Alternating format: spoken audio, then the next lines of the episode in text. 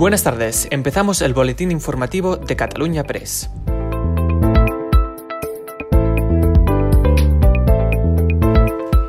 José García Margallo, exministro de Asuntos Exteriores y actual eurodiputado, ha afirmado en exclusiva para Cataluña Press que su objetivo como ministro fue recuperar la soberanía de Gibraltar, aunque sus planes se vieron truncados por Rajoy. La explicación oficial que me, dio el presidente es que eso era un lío. Dije, naturalmente que es un lío. Si lo perdimos hace 300 años, no van a devolver a la hora del desayuno con una caja de bombones. Habrá que pelearlo. Y entonces la siguiente argumentación es que el Reino Unido no quería hablar de soberanía. Digo que lo importante no es lo que, lo que lo que quiere el Reino Unido, sino saber qué es lo que quiere España.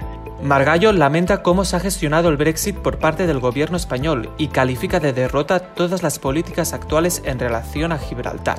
El exministro ha concebido esta entrevista durante la presentación de su libro Gibraltar, la segunda rendición, las claves de un conflicto histórico, donde analiza cómo España ha perdido una oportunidad histórica tras el Brexit para avanzar en la soberanía del Peñón.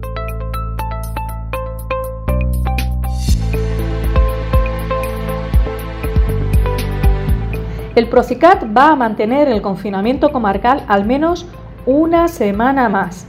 Así lo ha comunicado en una rueda de prensa este mediodía el conseller de Interior, Miquel Samper. Además, Samper ha confirmado que están estudiando la posibilidad de hacer confinamientos territoriales según los datos de cada territorio. Esta noticia ha sido muy bien recibida por las Terras del Ebra y el Pirineo, que reclamaban otro tipo de cierre por sus condiciones sociodemográficas. Salud también ha confirmado en esta misma rueda de prensa que el ritmo de la pandemia se está estancando. Se plantea esta prórroga de siete días de las medidas justamente para, primer objetivo, consolidar lo que es una estabilización tanto en indicadores epidemiológicos como indicadores asistenciales, pero sobre todo y fundamentalmente para iniciar una fase de retroceso. Finalmente, el secretario de Salud Pública, Mar Ramentol, ha afirmado que el Gobierno está trabajando en un plan de desescalada que entraría en vigor el próximo 26 de abril en Cataluña.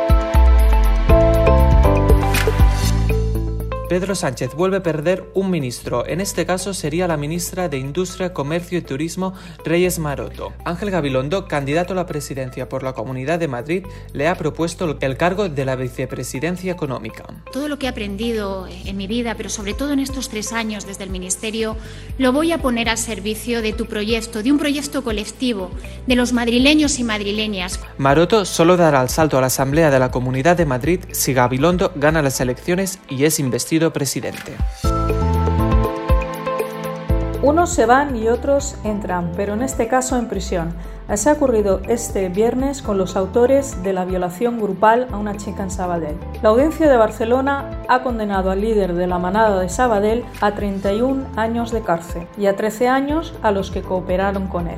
El tribunal ha considerado absolutamente veraces los hechos explicados por la víctima. Os recordamos, lectores, que la víctima fue abordada por un grupo de chicos a la salida de una discoteca de Sabadell en 2019. Luego la trasladaron hasta una nave industrial abandonada y la violaron varias veces, forzándola a mantener relaciones sexuales con distintas personas. La sentencia de este caso demuestra que este tipo de violencia no queda impune. Por eso os recordamos denunciar cualquier situación de violencia machista en el teléfono de atención a la violencia que es el 016. Sin duda alguna, lo importante es denunciar ante todo tipo de violencias. Muchas gracias, Purificación. Eso es todo por hoy. Seguimos informando en cataluñapress.es. Feliz fin de semana.